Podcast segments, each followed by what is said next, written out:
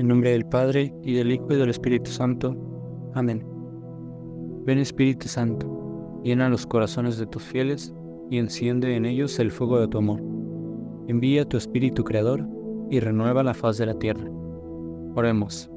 Oh Dios que has iluminado los corazones de tus hijos con la luz del Espíritu Santo, haznos dóciles a sus inspiraciones para gustar siempre del bien y gozar de sus consuelos. Por Cristo nuestro Señor. Amén. Buen día, yo soy Daniel Ramírez y esto es En Vela. La solemnidad del día de hoy se llama Nuestra Señora de los Dolores. Desde los orígenes de la Iglesia, se asociaban los dolores de Cristo con los dolores espirituales del corazón de María. Fue a finales del siglo XI que es impulsada esta devoción a la Virgen Dolorosa.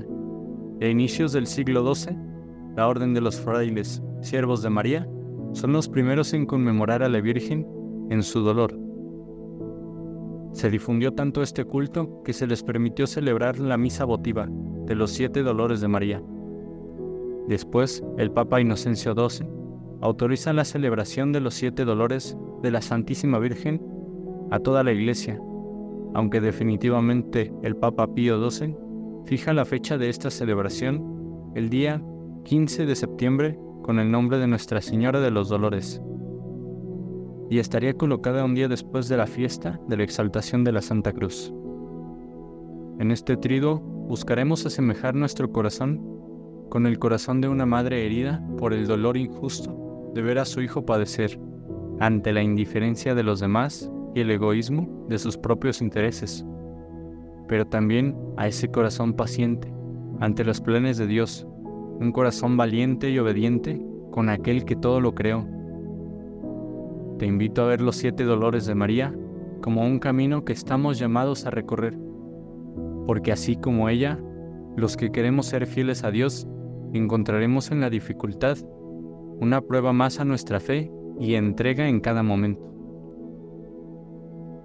Y a ti, una espada te atravesará el alma. Son algunas de las palabras que Simeón dirige a la Santísima Virgen después de que Jesús haya sido presentado en el templo.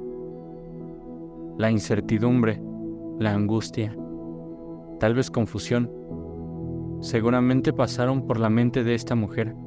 Después de estas palabras, quizá te desesperarías y comenzarías a buscar seguridades. Pero ¿cómo encontrar solución a lo inesperado? En medio de la nada, no sabes si una decisión en falso pueda detonar aquel dolor. Solo queda la valentía y abandono en quien te creó y sabe tu camino. El único que sabe lo que realmente te conviene. Dios. Renuncia. Palabra para definir el segundo dolor. Un ángel en sueños da indicaciones a José de huir a Egipto, pues Jesús está en peligro. No es fácil dejar una familia, unos amigos, una cultura, un hogar. Definitivamente María es un ejemplo de obediencia, porque sabía que su vida estaría dedicada especialmente a los planes de Dios. No solo se trata de decir sí, se trata de vivir la renuncia que comprende a ese sí.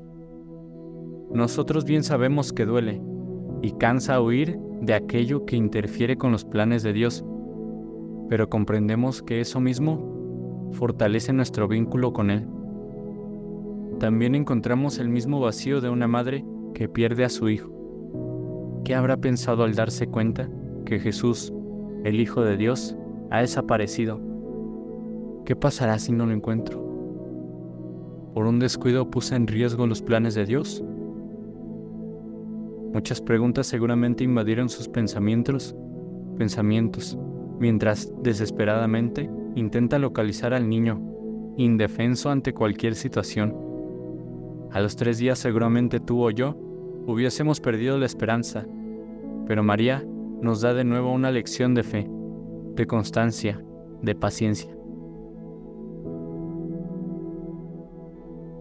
Una mujer que encuentra a su hijo sufriendo es una mujer que sufre con él. María que se encuentra a Cristo en el camino de la cruz no siente empatía o compasión.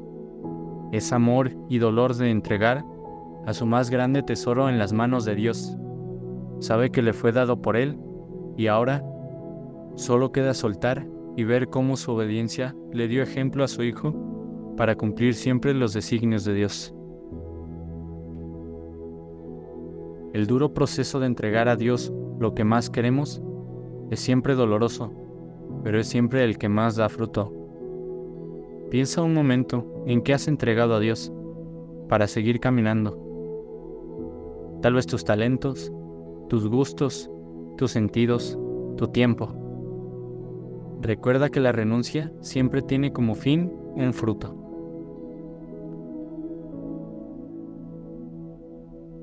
En este triduo nos encontraremos más con el corazón de María y buscaremos imitar de ella, sobre todo, la humildad de saber que nada somos y nuestra nada debe de estar al servicio de Dios en la obediencia. Pidámosle valentía también para vivir como ella este camino. Te damos gracias, Señor, por todos tus beneficios. A ti, que vives y reinas por los siglos de los siglos. Amén. En nombre del Padre, y del Hijo, y del Espíritu Santo. Amén. María, Madre Dolorosa, ruega por nosotros.